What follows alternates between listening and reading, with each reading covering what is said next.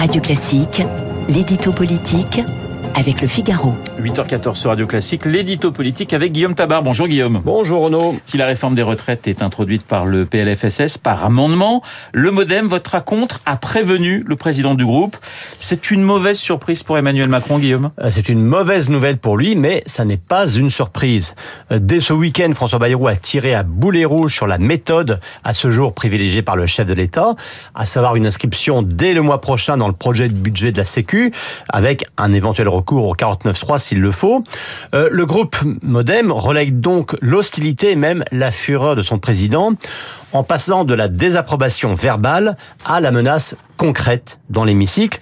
Et la menace, ça n'est pas de s'abstenir, c'est carrément de voter contre, comme le fera LFI, comme le fera le RN, euh, à ceci près, hein, c'est que le Modem est quand même le deuxième groupe de la majorité et l'allié initial d'Emmanuel Macron, et sans lequel sans doute il n'aurait pas été élu en 2017.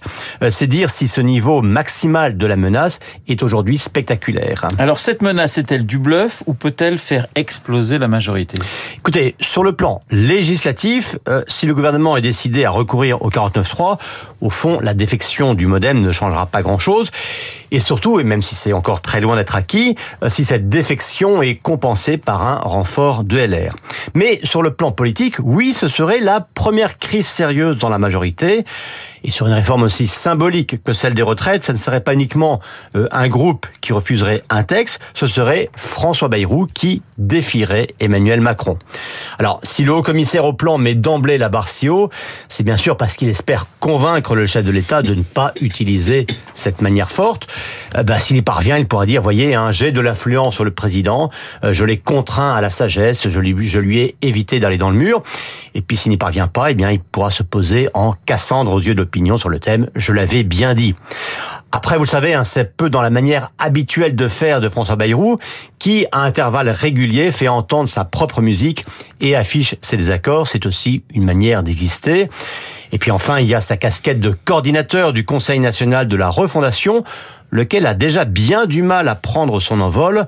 Et on sait qu'avec la manière rapide sur les retraites, eh bien, Laurent Berger, le patron de la CFDT, sortirait automatiquement du CNR, ce qui serait une manière de le tuer. Alors, vous allez sortir votre petite boule de cristal, Guillaume, et vous allez me dire comment ça va se terminer. Est-ce que Macron va céder, au moins sur la méthode? Écoutez, ce qui est clair, c'est que Macron n'a aucune envie de céder. Sa conviction reste que s'il ne le fait pas tout de suite, la réforme des retraites sera encore plus difficile à mener dans quelques mois.